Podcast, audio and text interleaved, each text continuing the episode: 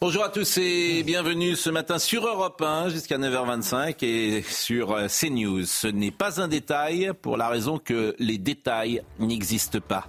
Le théâtre des marionnettes installé au Champ de Mars depuis 1902 sera fermé à partir du 1er mars parce que les compétitions d'arts martiaux des Jeux Olympiques sont programmées à partir du 27 juillet, soit cinq mois plus tard. En décembre dernier, une délégation de petits hommes gris issus de la mairie de Paris est venue voir Julien Sommer qui dirige ce petit théâtre pour enfants qui présente les aventures séculaires de Guignol et Niafron. Le 8 janvier, une lettre est arrivée dehors. Vous fermez. Aucune indemnisation et aucune assurance pour votre avenir. Le contrat de concession est rompu. Le Petit Castelet, c'est le nom de ce théâtre, joue depuis plus de 100 ans, les mercredis, samedis, dimanches et durant les vacances scolaires. Chaque année, il accueille 17 000 enfants, parents, grands-parents. Je le sais, mes enfants y sont allés. Quel mépris, quelle honte, quel scandale, quelle brutalité que cette mairie de Paris, qui oublie les hommes et les femmes, qui donne des leçons de morale, mais qui crache sur les bouquinistes hier, sur un marionnettiste aujourd'hui. Toutes choses égales par ailleurs, voyez-vous, je préfère les guignols du Champ de Mars à ceux qui résident à l'hôtel de ville. Il est 9h. Excellent. Chana Lousteau. Ça commence Excellent. bien. Ouais.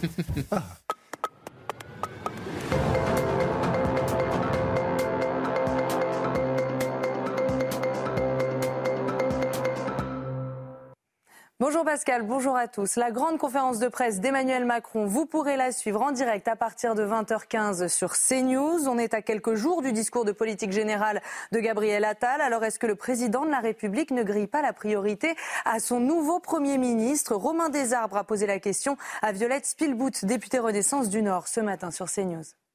Les réponses aux questions, on va dire, euh, d'actualité sensible, et en particulier, je pense aussi à la situation internationale. Il va aller au forum de Davos, au, au grand sujet de, euh, de souveraineté alimentaire, euh, et puis euh, derrière, la semaine suivante, Gabriel Attal, qui va euh, nous présenter la façon dont cette feuille de route va être mise en œuvre.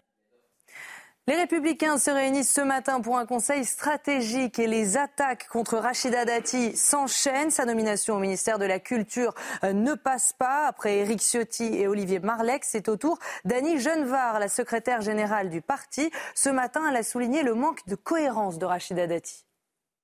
Rachida Dati ne fait plus partie de notre famille politique par le choix qu'elle a fait de rentrer au gouvernement. Vous savez, la politique, ce sont des, c'est d'abord une clarté, euh, une conviction euh, et une stratégie. Voilà, on voit bien que le président de la République cherche à brouiller les lignes en permanence et à éliminer de- du jeu démocratique les républicains. Je crois que ce n'est pas une bonne façon de procéder. Alerte natalité en France. L'INSEE va publier les derniers chiffres de l'année 2023 à midi, mais on sait déjà que le nombre de nouveau-nés a chuté de 6,8% en un an. Autre tendance, en France, les femmes issues de l'immigration font plus d'enfants que les femmes françaises. Ce matin, Marion Maréchal, vice-présidente de Reconquête, appelle à une politique migratoire plus ferme. C'était sur CNews et Europe 1. On trouve beaucoup d'argent hein, quand il s'agit de faire de la transition euh, écologique. J'aimerais qu'on en trouve pour faire de la transition euh, démographique parce que ça, c'est un enjeu vital. Et c'est un enjeu d'autant plus vital, je le dis, excusez-moi, très crûment, que demain, le peuple historique français pourrait être minoritaire sur son propre sol, hein, du fait de l'immigration et de l'évolution démographique de l'immigration sur le sol français. Et donc, le jour où ce peuple historique est minoritaire sur le sol, euh, la France ne sera plus la France. Les dégâts à l'île Maurice après le passage du cyclone Bellal. Hier, des pluies torrentielles ont surpris les habitants, causant des inondations impressionnantes. Ce matin, le vent souffle encore très fort, jusqu'à 120 km heure. L'alerte rouge cyclonique n'a pas été levée et les habitants sont toujours confinés chez eux. Et puis aux États-Unis, première victoire fulgurante de Donald Trump. Cette nuit avait lieu la première primaire républicaine, celle de l'Iowa. Sa victoire a été annoncée 30 minutes seulement après le début du vote, avec un score record, plus de 50% des suffrages, loin devant ses rivaux. Écoutez sa réaction. Je pense qu'il est temps maintenant pour tout le monde, pour notre pays de s'unir, qu'il s'agisse des républicains, des démocrates, des libéraux ou des conservateurs, et redresser le monde, régler les problèmes, changer la mort et la destruction d'où nous sommes témoins, c'est tellement important, et je veux que ce soit une grande partie de notre message. Voilà pour l'essentiel de l'information. C'est à vous, Pascal. Je salue, merci beaucoup Chana Lousteau, je salue Charlotte Dornella, Joseph Massescaron, Georges Fenech, Philippe Guibert, Gauthier Lebret. On parlera évidemment de ce théâtre tout à l'heure, parce qu'il reviendra avec nous, monsieur Sommer. Moi, je suis scandalisé. Bah. Scandalisé des petits hommes gris qui arrivent comme ça, qui se fichent des gens, les gens n'existent pas, les bouquinistes n'existent pas. Tout ça parce qu'il y a une compétition de Taekwondo de, je- de- de taekwondo le, le, le, le 12 août. Oui. Non mais Alors que- franchement. alors que le karaté où on excellait, Non mais écoute, dans les Jeux Olympiques. Enfin bon, euh, bref. qui, qui- qui- qui a lieu, qui est à 50 mètres en plus. On ne peut pas laisser ce petit théâtre de marionnettes. Il y en a ras-le-bol de Hmm. cette administration, de ces gens qui font n'importe quoi, qui piétinent les uns et les autres. Pareil pour les bouquinistes. Franchement, bon, on en parlera tout à l'heure. C'est l'âme de Paris. Mais comment C'est l'âme de Paris qu'on fait. Oui, mais c'est l'âme de Paris. C'est- C'est c'est quand même un petit théâtre lyonnais, hein, je rappelle. Hein. Oui, bah, bien sûr. Et à Lyon. De la hein. Oui, France, oui, ça va. oui, Niafron et Guignol. D'accord. Eh oui, oui, c'est l'âme de. Paris aussi. ça va J'adore ça, mais je le connais, ce petit théâtre. Eh oui. J'y suis a allé. tous emmené nos enfants là. Vous vous souvenez de Gringoire? Tous vu la grande. Est-ce que, que vous vous souvenez de Gringoire? Le journal. Le journal Alors, je suis Gringoire. de Le Gringoire. journal de Gringoire qui mettait des caricatures à la une, etc. Je trouve que il y a des passerelles entre Libération et Gringoire. Des Carrément. Oui, Ça- ça sur, les unes de... Vous avez vu la une de Rachida Dati euh, vendredi matin? Regardez, je vais vous la montrer, la une de... Parce qu'en fait, c'est une honte. Voilà. On prend la photo où la dame est manifestement la plus en difficulté dans son expression. Et euh, moi, je trouve que c'est des... Ça, c'est des... euh, On est quasiment dans la caricature. Pour moi, ça, c'est une une de Gringoire. Bah, je vous le dis. Voilà, c'est une une de Gringoire. Et ce matin, euh, c'est Amélie euh, Oudéa Castera, c'est la même chose. On, on prend les gens dans la position la pas plus une rude. caricature. Le cas où ça va pas fort pour Amélie Oudéa Castera. Bon, pour bien décrire euh, les visages, je le dis pour ceux qui nous écoutent à la radio, qui effectivement voient moins les images que je propose, mais c'est à chaque fois, à chaque fois, le visage est montré, je dirais. euh, euh, pas dans sa meilleure expression, généralement dans. C'est plus frappant pour euh, Rachida Dati. Euh, moi, j'étais euh, scandalisé en fait de la photo de Rachida Dati parce que ces gens qui donnent des leçons en permanence sur comment se comporter, le rapport aux femmes, etc. Regardez, regardez. Comment il présente Rachida Dati Regardez, Gringoire Ah, Gringoire Des Voilà ce que sont ces gens. Des caractères- bon, caricatures, excusez-moi, Bah, en écoutez, cynique, bah, euh, Gringoire. ouais. Mais, mais, mais je, je dis, je, je vous dis, ça part du même procédé, de caricaturer celui qu'on montre. Donc, euh, mais bon, chacun a son avis.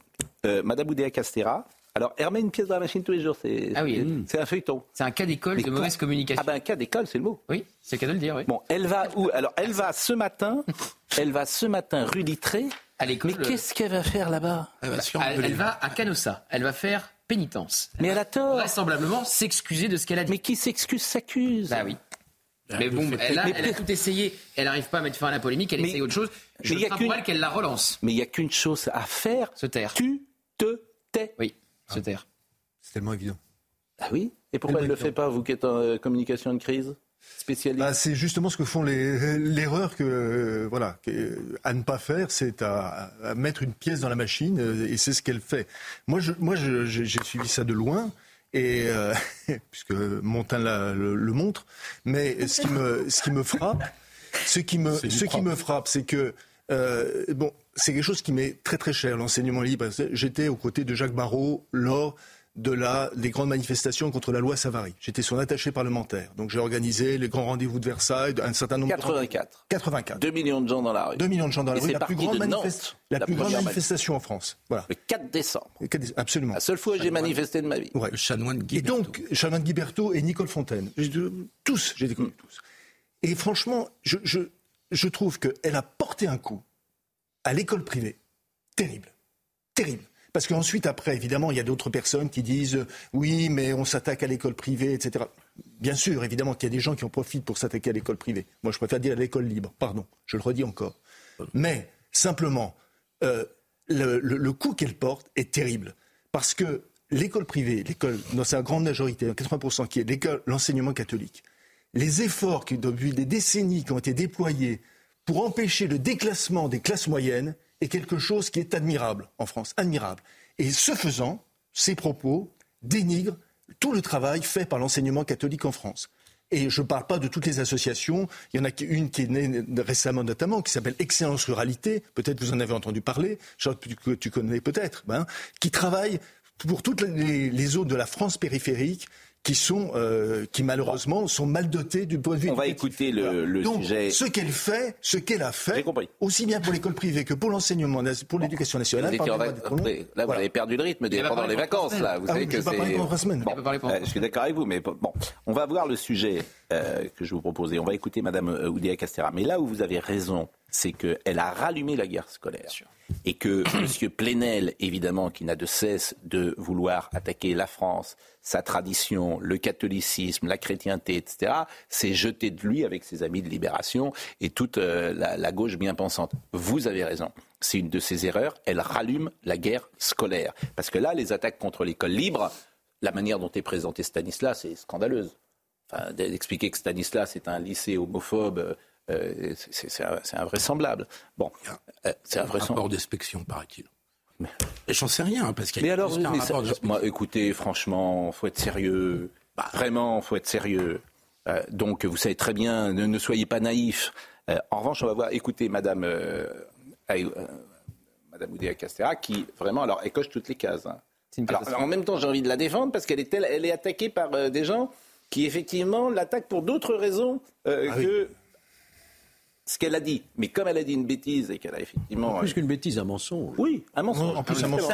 Vous avez raison. Vous avez raison. Elle a dit un mensonge. Elle a joué la carte de la sincérité alors qu'elle était insincère. C'est elle qui école Voyons publique, le hein. sujet de Mathieu Devez. Vous avez raison.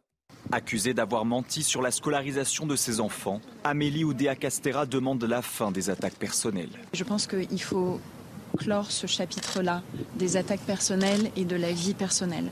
Jamais mon mari et moi n'avons priorisé autre chose que le bien-être de notre enfant. Moi, je crois en l'école de la République. Je crois en l'école publique. Je crois qu'il faut tous que nous ayons beaucoup d'ambition pour elle. À l'origine de la polémique, les explications de la ministre de l'Éducation sur la scolarisation de l'un de ses enfants dans un établissement privé parisien. Vincent qui a commencé, euh, comme sa maman, à l'école publique, à l'école littrée. Et puis la frustration de ses parents, mon mari et moi, qui avons vu euh, des paquets d'heures qui n'étaient pas euh, sérieusement remplacés. Des propos qui ont provoqué un tollé au sein de la communauté éducative. Sophie Vénétité est secrétaire générale du SNES FSU. Elle demande des excuses publiques. La profession euh, s'était sentie euh, blessée, humiliée euh, par, par ses propos, par finalement une forme de remise en cause du service public d'éducation. C'est une affaire de vision de l'école et de l'école publique. Donc nous ne sommes pas là pour critiquer la personne, c'est pas notre rôle. Nous sommes là pour échanger avec une ministre. Une ministre de l'Éducation dont la version a été démentie dans la presse par une ancienne institutrice de son fils. Le député insoumis Manuel Bompard évoque lui un mensonge qui disqualifie Amélie Oudéa Castera. Vous trouvez normal désormais que les ministres, ceux qui nous gouvernent, ceux dont on attend qu'ils aient quand même une crédibilité, quand ils prennent la parole, vous trouvez ça normal qu'ils puissent mentir comme ça sur une situation personnelle? D'autres membres de l'opposition ont même appelé à la démission de la ministre. Une polémique qui contrarie les plans de l'exécutif, moins d'une semaine après un remaniement censé lui donner un nouveau souffle. Oui, mais Gabriel Attal, franchement, il manque d'autorité. Je comprends pas qu'il prenne pas son téléphone, qu'il dit mais tu arrêtes. Mais oui. Tu arrêtes, tu restes à la maison, je ne veux plus t'entendre. mais non, mais écoutez, oui, franchement, c'est c'est le cirque, c'est ridicule. Elle va remettre une pièce dans la machine, elle va reposer, on va lui reposer des questions. Il va y avoir évidemment des enseignants qui vont la prendre à partie, lui demander des, Et, excuses, des sûr, et ce explications. soir, à la conférence de presse, il va y avoir deux ou trois questions Ah, c'est sûr, Enfin, grotesque. là-dessus, ça va Enfin, commencer ça- là-dessus. ça- Mais elle ne peut pas faire ce déplacement sans l'accord de Matignon et de l'Élysée. hein. Oui. Eh ben, c'est donc ils sont responsables. Ils sont responsables. Vous avez raison. Mais si c'est le cas, ils sont responsables. Écoutons Marion Maréchal, elle était ce matin sur CNews avec euh, Sonia Mabrouk. Je pense que c'est une euh, polémique qui révèle euh, la colère des Français. C'est-à-dire qu'ils ont quand même le sentiment que depuis des années maintenant, les ministres, parce que disons-le, tous les ministres, tous les ministres de l'Éducation nationale en particulier ces dernières années, ont tous leurs enfants dans les écoles privées. On a quand même des ministres qui, depuis des années, mettent en place des politiques, ou en tout cas ne font rien pour contrer la faillite de l'éducation nationale, et préservent leurs enfants et leur progéniture euh, de toutes les politiques qu'ils mettent en place ou qu'ils ne mettent pas en place, euh, euh, en l'occurrence. Donc il y a quand même une forme d'hypocrisie et de colère à l'égard des Français. Moi, j'ai fait le choix du privé, en effet, mais ma cohérence veut que ce- ce- ce- cette réussite du privé, à certains égards, qui a en effet des chiffres de réussite sur les différents examens brevet baccalauréat plus importants avec des méthodes spécifiques. Je veux pouvoir les appliquer au public. Donc je ne veux qu'il n'y ait pas de discrimination. Sans doute que la ministre par également. Charlotte, elle a raison. Mais évidemment que c'est ça le vrai sujet. C'est-à-dire qu'en effet, le, le côté je joue la sincérité, on découvre que la sincérité n'en est pas. Déjà, c'est très énervant, même personnellement, quand on découvre qu'on s'est fait avoir alors qu'elle avait l'air sincère et que très naturellement, moi j'étais la première à dire bon, ce qu'elle dit est vrai. Donc euh, voilà, on va pas en faire un sketch. Il faut maintenant qu'elle arrive à le changer. Bon, en fait, ce qu'elle disait n'était pas vrai, ce qui est déjà très énervant. Et le problème, c'est quand on entend deux jours après nous dire je crois en l'école publique, juste après avoir dit je veux simplement le meilleur pour mes enfants. Ça, c'est- insupportable. Ça, vraiment, c'est insupportable. Je pense Et que c'est par- intenable. pour Et par ailleurs, il y a certaines personnes qui disent oui, mais elle, elle n'a pas encore fait ses preuves. Mais je suis désolée, il y a une autre séquence qui est passée où elle arrive dans une école et la seule question qu'elle trouve à trouver aux enfants, c'est est-ce que les garçons laissent de la place aux filles dans la cour? Et oui. là-dedans, il y a le résumé de ce qui ne va pas dans l'éducation nationale. Mais Comment parce qu'elle n'est pas politique. Mais oui, bien sûr, où la question ne se pose même pas. Madame Oudéa Castera, faut la débrancher. Voilà, pardonnez-moi de le dire. C'est comme ça. irrattrapable, je crois. C'est irrattrapable. Il faut, la- faut dire, voilà, vous allez aller au ministre des Sports, il y a les Jeux qui arrivent, et puis M. Attal va reprendre l'éducation nationale. Parce que c'est c'est injouable maintenant. C'est fini. Tout le- En plus, tout le monde le sait. Tout ce que je dis là, tout le monde le sait. C'est fini. Elle peut plus dire un mot. Hier, Voilà, parce que tous ces mots seront dits. En fait, quand tu fais une erreur, tu fais une deuxième prise de parole qui est généralement une erreur. Et ta troisième prise de parole est rectifier les deux premières et c'est encore une erreur. Donc tout ce qu'elle dira sera à l'aune de cette faute originelle. Donc tu la sors. C'est tellement évident. En cinq mois, Gabriel Attal, il s'est pas pris un mouvement euh, de grève et de contestation. Mais c'est dur hein, d'ailleurs la politique. 48 heures Ouais. qu'elle est là, Ouais. elle va avoir une mobilisation contre elle le 1er février qui, croyez-moi, va être très suivie. Et quand elle dit attaque personnelle, etc., non, c'est elle, mais elle-même qui parle de son fils. On parle pas de son fils Vincent elle quand qui tu es nomme l'école. ministre. Voilà. C'est elle qui nomme l'école de Littré. C'est elle qui cible une école mais en oui. particulier. Donc évidemment, après les journalistes vont vérifier Ah. si ce qu'elle dit est vrai. Et elle écoute personne, parce qu'elle fait partie de ces gens qui n'écoutent personne. Oui. Personne. Il y a est intelligente. Bon, bah, tu prends tout dans la figure. Qu'est-ce que tu veux que je te Elle se dise se Oui. maligne. Mais- Elle, elle a cru qu'elle pouvait. Et c'est dommage parce que moi, je l'ai- hier, j'ai- refaire la séquence faite par Gabriel Attal lorsqu'il a dit, la- lorsqu'il a raconté la manière dont il avait été harcelé à l'école. Et elle a fait exactement la même chose. Elle a fait du, voilà. Donc. Et elle a été, euh, franchement, c'est. La politique, c'est quand même un métier. Oui, vous avez raison. métier. Exactement. C'est pas une vraie politique. Vous avez Les- raison. Les sports, les sports, c'est un peu à part. Vous avez raison. Même si elle a été très dure hein, au sport. hein. Ne Oui. vous trompez pas. hein, Elle n'était pas obligée d'humilier, etc. Les gens qu'elle a virés comme ça. hein. Elle a été très très dure. Récente de la politique, d'ailleurs, on voit bien que les, les, les ministres sortis de la société civile ont gaffé, ne sont pas restés longtemps au Ben oui. gouvernement. sont- Mais Ah, c'est bon. péché Philippe c'est le péché originel de ce remaniement, parce qu'au fond, euh, tout le monde a dit ah Gabriel Attal, super. Euh, Le problème, c'est qu'il avait pris l'éducation nationale, qu'enfin on avait un ministre qui avait pris la mesure de ce ministère, qui est un ministère très difficile sur des sujets très difficiles. Et en fait, ils n'ont pas réussi à résoudre le problème dans ce remaniement du remplacement de Gabriel Attal à l'éducation nationale, parce que il y a un problème. Alors, il y a un problème de, de comme on dit au foot, au foot, de bande touche dans le macronisme, mais il n'y avait pas de personnalité visiblement qui était Mais capable. tu le gardais avec Gabriel Attal, c'était simple. Oui, mais euh, Tu le gardais, c'est tout. compliqué. mais, mais c'est pas du tout lourd et vous le savez bien parce que l'important. de gestion Mais vous savez, c'est une question de symbole. Et C'est pas lui qui aurait été en train de compter les crayons et les gommes, mais il aurait donné la politique générale et quelqu'un l'aurait mis en place. Enfin, vous Ouais, savez bien mais comment c'est. C'est du symbole la politique. Pascal, Pascal, c'est aussi de la gestion d'un ministère, d'une administration. Bon, les syndicats. Fabien Roussel, vous voulez écouter Fabien Des Roussel premiers ministres qui ont été ministres de l'économie aussi. Bien sûr. Raymond Barre, il l'a pas fait jusqu'au bout. Voilà. Qui ça Mais, Il l'a pas fait jusqu'au bout. oui, mais il a été aussi. Donc, Oui, euh, Raymond Barre, qui a été ministre de l'économie et des finances et Premier, Premier ministre. ministre. Mais il l'a pas fait jusqu'au Et bout. Edouard Philippe, qui a été ministre de l'Intérieur. deux mois. par intérim. Euh, deux par mois par intérim. Raymond Barre, qui est parti avec la caisse. Oh, oh, oh, oh. Bah, il était parti avec On la l'a appris caisse. bien après. Ça m'a déçu. Qu'est-ce que vous voulez que je vous dise ah, là, vous avez attaqué un Lyonnais, attention. Oui. Eh, J'y peux rien. J'avais une admiration sans bande pour euh, Raymond Barre. Il est parti avec la caisse. là. Il est plus là. C'est le il est seul- plus là pour se défendre. Vous savez, dans les. Oui, je suis d'accord avec vous. Vous savez, un des rares qui est parti sans rien et qui a laissé de l'argent dans les coffres. C'est rare qu'il est parti sur la caisse. Parce qu'il part. Lionel Jospin. Oui. Lionel Jospin. Parce que quand tu partais Premier ministre, tu avais les fonds spéciaux. C'est lui qui avait mis fin aux faits Exactement. spéciaux. Le seul, le seul, quand euh, le Premier ministre est arrivé, il a ouvert le coffre, à l'époque il y avait des fonds spéciaux, qui a laissé tout l'argent, parce qu'à l'époque tu payais tout le monde, c'est Lionel Jospin. Oui, sans doute. Et vous savez pourquoi Bah parce qu'il est honnête.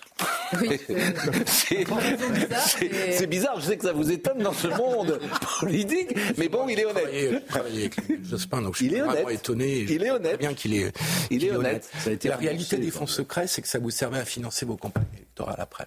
Oui, enfin ça c'est ce qu'on dit. euh, Non, c'est pas ce qu'on dit, c'est la réalité. Mais écoutez, vous êtes sérieux Vous voulez qu'on dise Oui, les oui, je suis choses sérieux. Vous voulez qu'on dise les appartements que certains se sont achetés avec les fonds Ah, je secrets Ça vous intéresse qu'on en parle Évidemment qu'il y a des gens Bon, qui ont tiré alors, des bénéfices Et on cite pas de nom, hein On Mais cite je pas de vous nom. dis que l'argent des fonds secrets servait aussi à financer les campagnes Oui, électorales. oui, oui. Elles ont bon dos, les campagnes électorales. Enfin, bon. Euh, avançons en revanche avec Fabien Roussel, euh, qui a parlé de sur RTL. Ça rime. D'abord, c'est elle qui l'a ouvert le dossier, hein. c'est pas nous. hein. Enfin, c'est quand même. Mais qu'est-ce qui vous pose problème Non mais Il faut pas, faut pas pousser le bouchon Non, mais quand même. on passe C'est à autre quand même chose. elle qui a dit, c'est quand même elle qui a raconté des carabistouilles, hein, qui a menti en disant j'ai mis mes enfants dans le privé parce qu'il y avait trop de profs absents. Déjà, elle est ministre. Elle est ministre, hein, pas, pas, pas, pas, pas de- que de maintenant. hein, avec, euh, elle dit ça devant l'ancien ministre. qu'est-ce qui vous pose problème? Qu'elle ait choisi le privé Genre- ou pas? Genre, j'ai- en fait, ils ont rien fait pour euh, les profs Non mais absents. ce qui vous pose problème c'est quoi? Qu'elle ait choisi Ce le privé? me- ce qui Ou son me pose problème, explication? C'est qu'elle elle a menti. Elle ne sait pas. C'est une maladresse plus qu'un mensonge. Mais qu'elle s'excuse. Mais qui s'excuse, qui s'excuse, s'accuse. Donc euh, non, euh, tu pars. En fait, quand tu as, fait une bêtise, tu pars. C'est la règle. Bon, on a tout dit sur ce sujet. En revanche, euh, euh, les professeurs euh, qui manquent dans les établissements publics, ça c'est un vrai sujet. Je vous propose de voir le sujet de Michael Chailloux à Sablé avec ce prof de physique qui était absent et donc c'est un parent d'élève qui remplace un prof de physique. On en est là.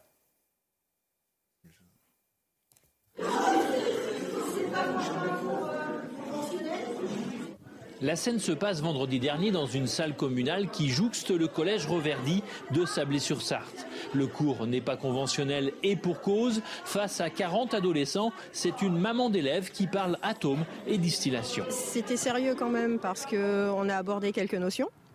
Après, effectivement, on a expliqué aux élèves que c'était un coup, un coup de com et qu'ils avaient l'autorisation de diffuser sur leur réseau et de faire un maximum de bruit pour avoir un prof. Depuis la rentrée de septembre, le poste de prof de physique-chimie n'est pas pourvu dans ce collège. 120 élèves de 4e et 3e n'ont plus cours dans cette discipline alors que le brevet approche. On en arrive à des extrémités où on est obligé de faire cours, nous parents, au collège, mais on fait également cours à la maison. On est obligé de leur donner les notions de physique-chimie grâce aux annales que l'on achète. On nous a promis euh, que chaque élève aurait un professeur face à lui. Aujourd'hui, ça n'est pas le cas. Une promesse faite par Gabriel Attal, alors ministre de l'Éducation, devenu chef du gouvernement. Si rien ne bouge, les parents du collège Reverdy invitent les élèves pour un nouveau cours de physique-chimie vendredi prochain. Bon, voilà ce qu'on pouvait dire sur ce sujet de l'éducation euh, nationale. Euh, on attend maintenant les questions qui seront posées au président de la République ce soir, parce que je disais tout à l'heure que le théâtre des marionnettes était, était annulé euh, au Champ de Mars, mais il est peut-être simplement déplacé dans le Alors, salon de l'Élysée. Au Champ de Mars. hein. Comment? Ça va durer à mon avis beaucoup plus longtemps qu'au Champ de Mars. Oui, alors, alors donc ce soir c'est à 20h15. 20h15. Alors, euh, donc pour la, ouais. pre- pour la première fois, le président de la République sera en direct dans l'heure des pros. Et on leur remercie de cette attention délicate. Vous, avez- vous faites un gros coup là parce que. Très, très, très, Bonjour Monsieur le Président, merci euh, d'être euh, sur CNews et à l'heure des pros. Et donc euh, c'est euh, ça son grand rendez-vous avec la nation. Alors vous savez au début il... C'était ça son grand rendez-vous avec la nation? Ça en fait partie. Il paraît qu'il y Ah. a autre chose dans le grand rendez-vous avec la nation. Mais quand il dit grand rendez-vous avec la nation, il sait pas en fait très bien ce qu'il y a derrière. C'est ce qu'on a compris. Ah, écoutez, ah non, franchement, quoi, là, il y a eu quand même, euh, il a renversé la table avec Dati, avec Attal, ça, faut, faut lui. La table est renversée, Ah ouais, là. tout est par terre. C'est, c'est... On change de cap. euh, euh, tout- Convenez quand même, que, bah, excusez-moi, Rachida Dati, euh, dans l'état dans lequel ça a mis euh, Georges Fenech qui dort plus depuis 4 Oui, mais jours. c'est un, c'est un bon est, coup pour. Euh, c'est un bon coup non, pour énerver. la page, moi. Mais enfin, Pascal Rachida Dati, elle est en charge des, des- des- remis, hein. elle est en charge de la culture. Ça change quoi très concrètement? C'est un coup politique pour se venger des LR après euh, la motion de rejet et après la droitisation du texte sur les. Racontez-nous, racontez-nous ce ça soir. ne change rien concrètement. Racontez-nous ce soir. Bah ce soir, écoutez, il va parler euh, longtemps. Alors, Vous y serez? deux heures. Vous y serez On annonce deux heures. Écoutez, je suis en matinale le lendemain, vu que ça va durer à mon avis quatre heures. Euh, non, ça va pas durer 4 Non, mais attendez, vous, vous êtes sérieux? Le, le, petit scarabée, vous me parlez de, mais, mais vous me parlez de votre matinale, mais vous êtes comme Amélie Oudéa Castéra, vous parlez de vous. Je vous parle de la France, je parle du président de la République qui ce soir est en conférence de presse, et vous me dites que vous voulez dormir. Donc, euh, qu'est-ce que vous voulez que je vous dise? Non, moi j'attends une question du petit scarabée. C'est pas beau. Euh, vous savez très bien comment vont se passer les questions. Ça va être pour Laurence Ferrari, pour Sonia Mabrouk. Moi, je ne suis qu'un qu bon, petit, ce qui est sûr, petit. Ce qui est sûr, c'est que euh, ces grands rendez-vous, euh, c'est la balade pour le président de la République. Ah oui. Euh, les journalistes sont des faire-valoir. Ah ben voilà, donc merci. Bon, je, vais, je vais certainement pas y aller. Faire valoir. Ils sont là pour amuser le tapis parce que tu peux pas aller au-delà de la question que tu as posée. Donc euh, c'est euh, vraiment, franchement, le président a tout l'espace. Mm. Dans un entretien en tête-à-tête, ce ne serait pas la même chose. S'il venait un matin euh, ou un soir à l'heure des pros, ce ne serait pas la même chose. Mm. Mais là, effectivement, c'est un genre dans lequel il excelle. Et vous trouvez vraiment qu'il a renversé la table après le Roumanie Non, il n'a pas renversé, la table, la mais il a, il a quand même, c'est une initiative, il a créé la surprise, convenons-en. Il a créé la surprise. Il a, enfin, c'est un, un, gouvernement de droite. Ah bon dans l'affichage. Sans majorité de droite. Dans l'affichage, oui, c'est vrai, vous avez votre, des votre train, écoutez, Vautrin, Le Maire, Sarkozy, c'est pas des dangereux gauchistes. Alors, Catherine Vautrin, j'attends de la voir sur la, la fin de vie. J'ai dit qui? Sarkozy. Sarkozy, il s'appelle Gérald Darmanin. Euh, Gérald Darmanin qui annonce lui-même son départ, maintenant, c'est formidable aussi. Oui, bah, on, on, parce qu'elle a raison, parce que objectivement, il y a plus aujourd'hui, il y a plus aujourd'hui de ministres sarkozystes sous la présidence Macron qu'il y en avait sous la présidence Chirac. Mais ça ne dit pas ce qu'ils ah oui. Hein. Excusez-moi. Il y a plus de sarkozystes au gouvernement que chez les LR. Même extraordinaire. Donc c'est franchement là. Euh... Bon, on va marquer une pause. On va saluer d'abord nos amis d'Europe 1 oui. et euh, notre ami Thomas Hu, il que je salue. Bonjour Thomas, c'est à vous. Et euh, ensuite, euh, nous allons marquer une pause et nous allons recevoir Monsieur Julien, Julien Sommer. Et pour l'annoncer d'une certaine manière, voici l'hymne que je lui propose d'écouter quelques secondes. L'hymne de euh, Monsieur Julien Sommer. C'est Guignol, c'est Guignol, avec son chapeau noir, ses gros sourcils, Mais c'est pas les guignols, c'est Chantal Goya. C'est des guignols, Chantal Goya. Ouais, c'est Chantal Goya. Et donc il vient dans notre petit théâtre. Il vient dans notre petit théâtre. Parce que nous, nous, nous partons en guerre pour sauver le théâtre du Castellet. C'est un beau combat. Ben exactement, parce que le détail n'existe pas. Exactement. Et les petits hommes gris qui sont venus comme ça, euh, en dérobé le dimanche matin. C'est dommage que vous n'alliez ouais. pas à la conférence de presse du président pour lui poser une question là-dessus. Ouais. Vous feriez sensation. C'est le vrai mais Non, mais pff, le président, j'attends qu'il vienne là. Vous pouvez attendre, à mon avis, longtemps. Eh ben, eh ben, je suis le capitaine Drogo. Il n'est jamais ça. Tartare, qui attend. Ça qui attend. Qui attend. Il, il regarde loin l'horizon et, et, je, et je suis comme lui. J'attends. Mais à la fin, ils arrivent. Hein. Et ils arrivent. À, à la, la limite, le mieux qui puisse se passer, c'est que vous, vous alliez à l'Élysée et que vous créez. Dire définitivement Ah, définitivement. vous voulez dire euh, que je m'installe Les Français se consoleront avec notre petit théâtre. Exactement. Bon, on, on revient tout de suite et puis on va parler quand même de Rachida Dati, votre, ah, votre nouvelle amie. C'est fini, ça. Oui. La, plage est, la plage est tournée. Dati, oui. ça commence. Ça Dati. Non, la plage est tournée. C'est fini. Non, c'est Et dire que c'était la ville de mon. Ben oui, ben bon. Dati, c'est daté. Oh, oh c'est donc. Euh, qu'elle mène, qu mène, sa nouvelle Trois vie. semaines d'absence ah. pour ça. Hey, vous étiez où pour être bronzé comme ça? -hmm. Bon, vous le direz après. À tout de suite. Restez avec nous parce qu'on va être dans deux secondes avec Alain Jakubowicz qui est en direct de Lyon avec nous. C'est l'avocat de Nordal Lelandais qui a appris que Nordal Lelandais allait être père d'un enfant et je voulais faire réagir euh, Monsieur Jakubowicz. Mais avant cela, Somaya Labidi nous rappelle les titres du jour. 18 départements de la Bourgogne-Franche-Comté à la Normandie ont été placés en vigilance orange neige-verglas par Météo France. La prudence sera donc de rigueur sur les routes et demain la situation va empirer avec 36 départements qui devraient basculer en vigilance orange pour neige-verglas et pluie inondation. Nouveau déplacement symbolique d'Amélie Oudéa-Castéra, la ministre de l'Éducation tente d'éteindre la polémique déclenchée par la scolarisation de ses enfants dans le privé. Elle sera à l'école publique Littré, d'où elle avait retiré son fils aîné au programme Rencontre avec les professeurs et l'équipe dirigeante de l'établissement du 6e arrondissement de Paris.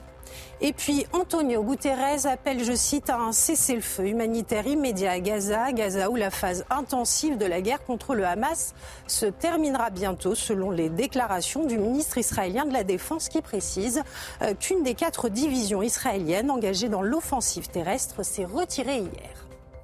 Je remercie Somaya, je remercie également Alain Jakubowicz qui est en direct de Lyon avec nous et vous le connaissez, il vient régulièrement nous voir et je le remercie grandement parce qu'il faut avoir euh, une forme de courage pour venir euh, parler dans ces cas-là. C'est l'avocat de Nordal euh, Lelandais. Nordal Lelandais qui purge une peine de réclusion à perpétuité pour le meurtre de la petite Maëlys de Arroyo. Et, il se trouve que Nordal Lelandais est devenu, il y a quelques mois, père d'un enfant qu'il a eu avec une femme connue quand il était en, Isère. Actuellement, il est au centre pénitentiaire alsacien de Insensheim, je ne sais pas si je le dis bien, dans le Haut-Rhin. Je vous propose d'écouter le père de Maëlys qui a réagi à cette information. C'est incroyable, incroyable. Qu'on laisse euh, une personne, après avoir fait un acte horrible comme il a commis sur ma fille, bon, il a assassiné Maëlys, et qu'en toute impunité, il se permet de, donner naissance à, un petit garçon, quoi. Un assassin, un tueur d'enfants, euh, faut dire ce qu'il est, un pédophile. Donner la vie à- dans une prison. C'est au-delà du réel, je ne comprends pas. Vous vous posez des questions sur ces conditions de détention. J'ai le sentiment qu'il est bien, quoi. Il n'est pas à plaindre. Hein. Moi, J'étais loin d'imaginer une chambre à coucher à l'intérieur d'une prison comme ça. Sans parler de qu'est-ce que va devenir l'enfant? Il a un père en prison, une maman qui doit être sûrement pas très équilibrée, à mon, à mon sens. Hein. Je sais pas ce que va devenir cet enfant. Quoi. Pour moi, il faut revoir les lois, les textes. euh, Il faut justement empêcher ça. C'est pas possible qu'on tolère une chose pareille. Nordal Lelandais est papa depuis euh, quelques mois, selon le Parisien. C'est vrai que le père de Maëlys pose euh, les questions comme il faut peut-être les poser. Que va devenir cet enfant Euh, Est-ce qu'il d'ailleurs il s'appelle Lelandais? Je n'en sais rien. Maître Jakubowicz, bonjour et merci, je le répète, d'être avec nous parce que c'est pas forcément facile de prendre la parole pour vous dans ces conditions. Vous êtes l'avocat de Nordal Lelandais. Qu'est-ce que cela vous inspire? Écoutez, moi j'entends euh, j'entends la détresse et la douleur de Monsieur Desrogeaux, je, je la comprends. Et je pense que si j'étais le papa de la petite Maëlys, euh, il est possible ou vraisemblable que j'ai la même réaction que lui. Mais je ne suis pas le papa de, de la petite euh, Maëlys, vous ne l'êtes pas non plus. Pardon. Ah, Je vous en prie. problème, ça y C'est est, le- vous m'avez retrouvé Non, non, Voilà, je c'est c'est les FaceTime, Voilà. la joie du FaceTime. Mais là, je dois Voilà. avoir une cravate. Et- Donc peut-être vous allez régler de telle sorte euh, que l'on puisse... Ah là, pas dans ce sens-là, voilà, dans l'autre sens. Vous allez pouvoir euh, régler. Euh, voilà. On vous a retrouvé. On vous a retrouvé. Je suis désolé. Je vous en prie. Oui, mais voilà, je, je, je, je comprends parfaitement euh, la, la réaction de Monsieur euh, Desarrojo. Mais voilà, le, le, le, le- Nordal Lelandais purge une peine la, la plus importante, la plus grave, qui existe dans l'arsenal euh, judiciaire français. Euh, il a été condamné à la réclusion criminelle à perpétuité. Il n'a pas été euh, condamné à, l'interdiction de vivre. Et au risque de choquer, il n'a pas non plus été interdit d'aimer, d'être aimé ou de procréer.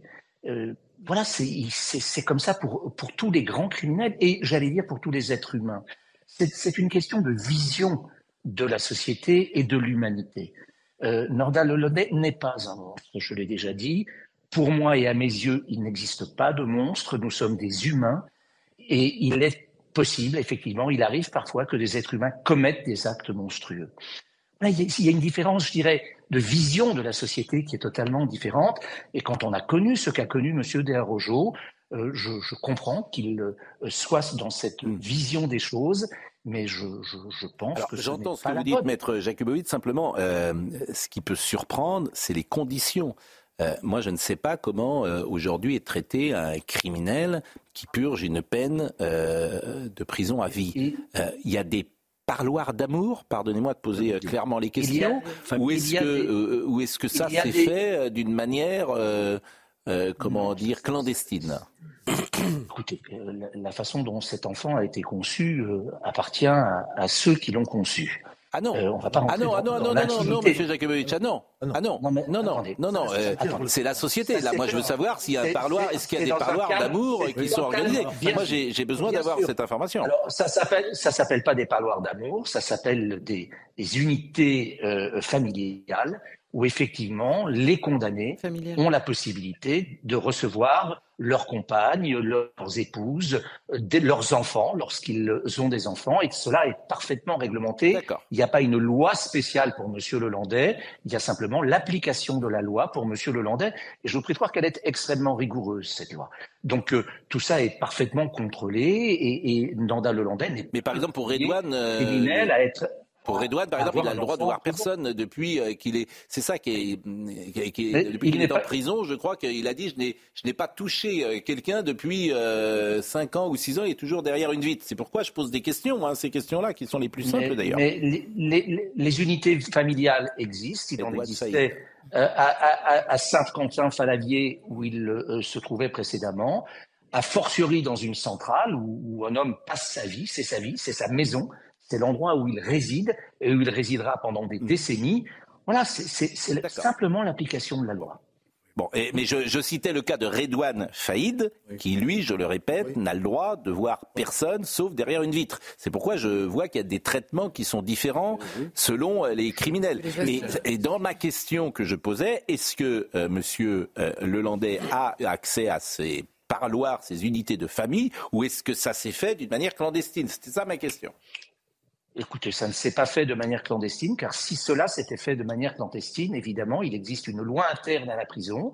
Avec, euh, et lorsqu'on viole ces lois, eh bien évidemment, on est poursuivi. Il y a une justice interne pénitentiaire, et ce n'est pas du tout ce qui s'est produit pour Ça, Nordal euh, vous- ça choque effectivement. Alors je ne sais pas si ça vous choque ou pas, Ouais, Georges ouais. Fenech, qui est un ancien magistrat. Redouane Faïd ou d'autres, je, je pense peut-être à Absalem par exemple, sont des détenus particulièrement signalés, c'est-à-dire qu'ils n'ont pas de contact. Ils, sont, ils ont un régime sécuritaire. Moi, ce qui me fascine, mais peut-être que vous le savez aussi, c'est que il y a une attraction pour les femmes, euh, des grands tueurs, des tueurs en série. Vous ne pouvez pas savoir le nombre de propositions de mariage que reçoivent par exemple des Guy Georges, etc. C'est ça qui, le fond de l'âme humaine, moi, m'a toujours interpellé. C'est comment on peut avoir, une femme peut avoir une attraction pour des tueurs en série qui ont commis des actes monstrueux. Ben, On répondra sans doute pas à cette question parce qu'elle est euh, trop trop compliquée à trouver la bonne réponse. Euh, euh, Est-ce que vous avez toujours euh, l'avocat que vous êtes Est-ce qu'il y a toujours après le verdict un contact avec Nordal Lelandais, euh, maître Jakubowicz? Est-ce qu'il vous arrive soit de lui écrire, soit de lui téléphoner, soit de le voir?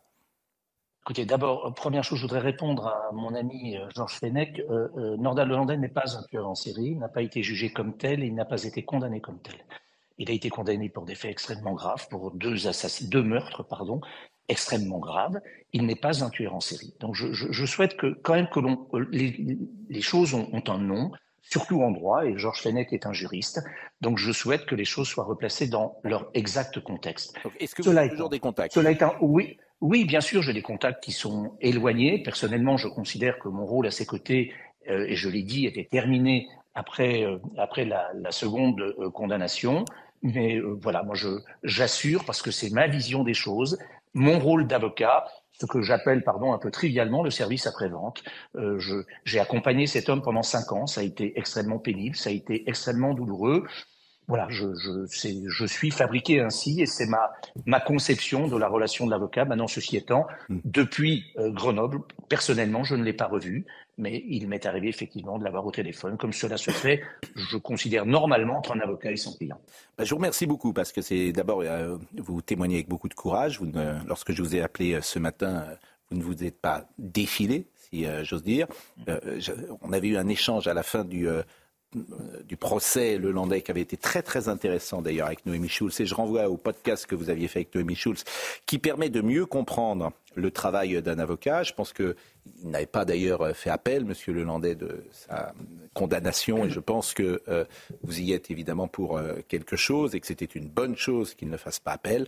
Donc euh, l'avocat que vous êtes, effectivement, a, rempli sa mission avec honneur et, et dignité. C'est évidemment pas facile de venir ce matin parler de ce sujet. Donc je voulais vraiment vous remercier grandement et j'espère que vous venez régulièrement nous voir, Alain Jakubowicz. Et c'est toujours euh, un, un plaisir d'échanger avec vous. Voilà ce qu'on pouvait dire sur ce sujet, sauf si vous avez... euh, un- parce que, évidemment, j'ai entendu, c'est dans, dans l'opinion publique, les gens, ils sont, ils sont surpris, forcément. Le public peut être surpris. Voire choqué. Et cho- oui, vous avez raison d'ailleurs, c'est le mot qui convient, choqué. Non, on est choqué, oui, par la propension individuelle.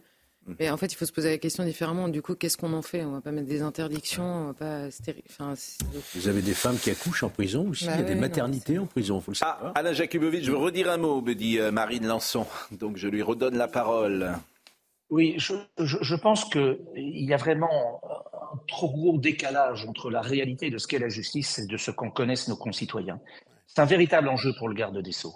Euh, on, on doit faire de la pédagogie, apprendre, dire aux Français comment les choses se passent réellement. Moi, je comprends que nos concitoyens soient choqués, mais en fait, on, on- on découvre quelque chose qui existe depuis des décennies, euh, mais dont les Français ne sont pas informés. Donc, je pense qu'il notre échange, ils le par une... Pardon? Je dis grâce à notre échange, ils le sont.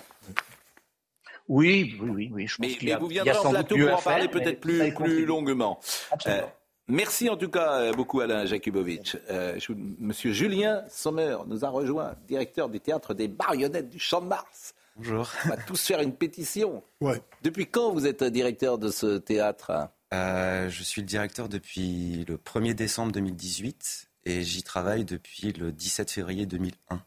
Eh bien, euh, eh bien, alors c'est un théâtre. Moi, je vous connaissais pas, hein, qu'on soit, euh, que les choses soient claires. Oui, mais euh, j'ai dû être dans votre théâtre plusieurs fois parce que c'est. Moi, je l'ai été avec mes enfants aussi. Mais évidemment, parce que Guignol et Niafron, c'est l'histoire de la France. Euh, que des enfants voient encore Guignol comme nous, enfants, nous voyons Guignol jadis, au fond, il y a une transmission qui nous plaît là-dedans. Il y a quelque chose de- du monde d'hier euh, dans euh, le théâtre des marionnettes. Ce que je trouve invraisemblable là-dedans, c'est que pour qu'on comprenne bien la configuration, là où vous êtes, en plus vous êtes plutôt assez loin du euh, palais éphémère, vous êtes très proche de la tour Eiffel. Euh, en fait, je suis à mi-chemin entre euh, bah, au niveau de l'avenue Joseph Bouvard. Donc, Si vous restiez en place pendant les Jeux, où serait le problème? Bah, il va y avoir de grandes estrades qui vont être mises en place justement sur la place Jacques Rueff, Mhm. pas très loin du théâtre. Et ça va tellement apporter de monde, voilà, au niveau de sécurité. Ça, je peux le comprendre et euh, voilà, je me suis résigné à me dire bon, il va falloir fermer quelque temps. Hmm. Mais ce qui est extraordinaire, c'est que vous avez une concession. Ils sont arrivés, ils vous ont traité, je ne dirais pas comme quoi, mais je le pense fortement. Euh, et vous avez aucun, euh, vous savez pas ce qui se passera quand les Jeux sont terminés. Bah, c'est surtout ça en fait qui est le plus stressant et angoissant, c'est que euh, en- on m'a envoyé un recommandé le 8 janvier, donc il y a une semaine, pour me dire que le 31 mars, la concession était résiliée, purement et simplement. Résiliée. Euh, comme tous les autres concessionnaires du Champ de Mars d'ailleurs, les manèges, euh, les balançoires. Mais pourquoi c'est unilatéral une concession euh, alors qu'elle elle durait jusqu'à quand la concession? Alors de base, elle durait jusqu'au mois de décembre de cette année, qui était Mmh. renouvelable.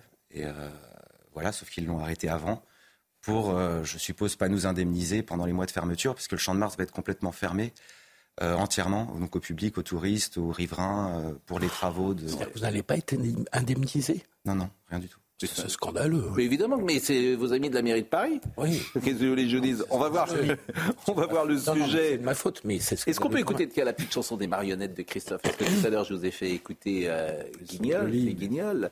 Vous connaissez Christophe Moi, Ah oui. Oui. je construis des marionnettes. Euh, oui, bah, je veux qu'on l'écoute, oui, ma, ma- ma- c'est ce que je demande en fait. Euh, voilà, voilà. Vous connaissez cette chanson? Ah oui. Je construis ah oui. des marionnettes. Vous connaissez pas ça, Piscardé J'allais, si, j'allais au Guignol, mais au Ram, non, moi. Non, mais cette chanson. Oui, j'ai vu aussi, aussi, mais ça fait partie du même euh, Non, paquet. cette chanson, vous la connaissez Oui, bien sûr, bien sûr. Ah bon? Bien sûr. Parce que c'est une vieille chanson Ah, nos parents écoutaient Nostalgie. Eh oui. 64, 65, par là. Ça, je peux. Oui, euh, Aline, c'est 64-65, donc euh, vous avez raison. Bon, voyons le sujet, euh, si vous voulez bien, d'Audrey Berthaud. Et alors, euh, je disais tout à l'heure, n'y a pas de détail, en fait. Il n'y a pas de détail.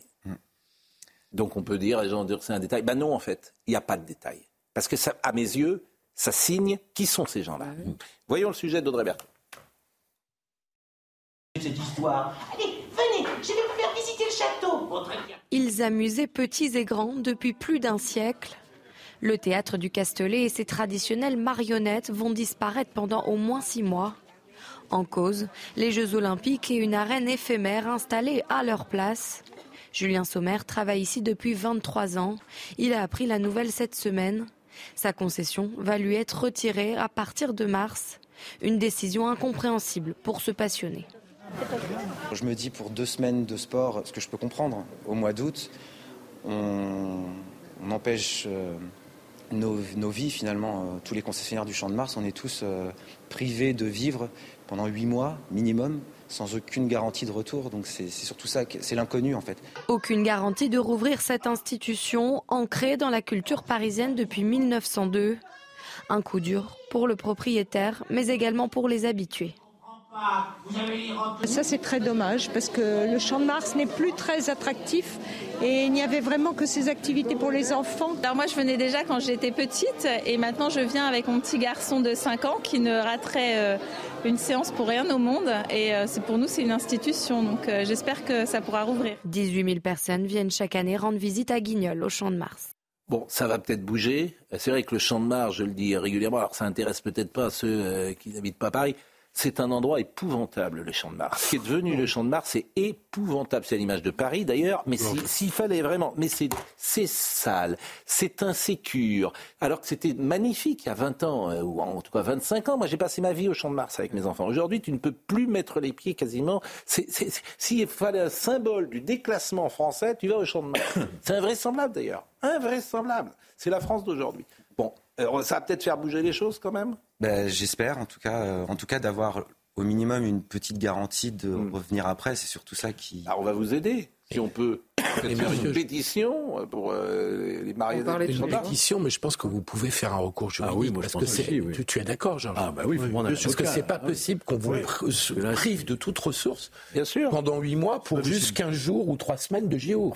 à la limite, il vous aurait dit de 14 Mais oui, pourquoi, pourquoi le, il vous, Vous enlève le arrêtez. 15 mars Les installations, il n'y aura pas de. de... Pour faire des travaux. C'est ça. La passion. C'est toujours. euh, La passion d'Anne Hidalgo, faire des travaux. C'est souvent comme ça en fait. Dès qu'il y a des événements, ils sont euh, mis bien en avance. Par exemple, il y a Bien. déjà eu des concerts euh, sur le Champ de Mars. euh, Ouais.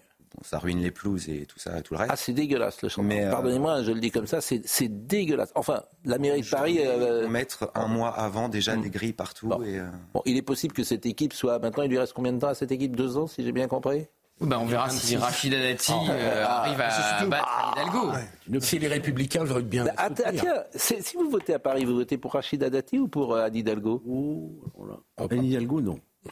Ben, et vous, donc, qui portera les couleurs de la droite à Paris? bah, Rachida Dati. Ah, vous en savez rien. Bah si, puisque vous, vous avez mis des LR l'ont dit. Vous savez, qu'est-ce qui désigne les candidats? C'est pas les maires d'arrondissement, c'est la commission nationale. Ah ouais, donc vous voulez encore, c'est la, droite, la, droite, moi, la- vous êtes les- encore la droite la plus bête du monde en fait. Mais peut-être, mais je respecte les règlements. L'important, vous ferez encore passer à Hidalgo, la droite la plus belle du monde. Vous êtes formidable. Mais peut-être que Vous n'avez rien appris. à la candidate, mais rien, rien Vous n'est sûr Vous aujourd'hui. n'avez rien appris du temps. Mais vous soutenez, bah, très bien, mais je- je- j'entends bien ce que vous faites euh, l'un l'autre. Mais pour revenir- euh, Bon, euh, on va, non, Bon, allez, on va marquer une pause. J'ai quelques infos sur. Rachida Dati. Ah, on marque, ah, pas vous les direz après la pause ou pas bien. Ah, Parce que là, on est Juste déjà. un à mot, 9h. Je sais pas, Juste un mot sur le Non, pas juste un mot, justement. Bon, voilà, c'est terminé maintenant. Après la pub. Monsieur Julien Sommer, on va vous aider. bah, Si Rachida Dati m'entend comme c'est la maire de l'arrondissement du 7e et la nouvelle ministre de la Culture. Ah, vous avez. Ah, à Rachida Dati. Ça va être son pre... Eh ben, vous savez ce que je ferais Moi, je serais Rachida Grand-mère d'Anne Dati. Hidalgo, elle va être Je vi- J'irai immédiatement au théâtre euh, Le Petit Castelet. Ben, vous faites partie vous de la avez culture parfaitement populaire. raison. Vous, êtes dans la, vous faites partie des cultures populaires. Exactement. J'irai. Voilà. Rachida Dati, on vous attend. Au petit... il y a, il y a, euh, on est mardi aujourd'hui. Demain, Demain, il y a des. à quelle heure Demain? 15h15, 16h15. Rachida Dati, 15h15. demain, Petit Castelet, Champ de Mars, Niafron, Ouais, ouais, Guignol. ouais, oui, c'est lui.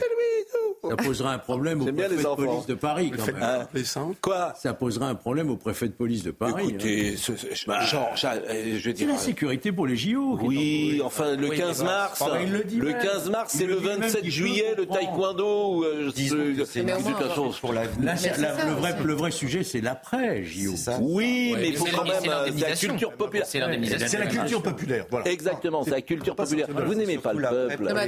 Allez, on marque une pause, on est en retard. Merci, monsieur Julien je Sommer. Vraiment, merci grandement. Et si on peut vous aider, on le fera. C'est gentil, merci. avec de la ficelle. Nous sommes très heureux de recevoir Caroline de Bodina, demain dès l'aube, c'est chez Flammarion et c'est un récit particulier puisque c'est une immersion dans le milieu professionnel des pompes funèbres que vous avez vécu, transporteur, préparateur, maçon, technicien d'incinération. L'auteur a pu euh, croiser tous les corps de métier qui s'occupent des défunts après leur mort, peut-on lire sur la quatrième de couverture. Ça, vous allez nous en parler parce que, alors, sur la mort, certains sont fascinés, d'autres ne veulent même pas en entendre parler. Oui, exactement, y compris parmi vos confrères. Merci de me recevoir. Donc, il y a des gens, euh, le simple mot mort, et puis il y a des gens qui sont fascinés par les cimetières, qui les visitent. Exactement aussi. Puis il y a un entre-deux aussi, peut-être. Oui. Non, mais franchement. Oui, oui.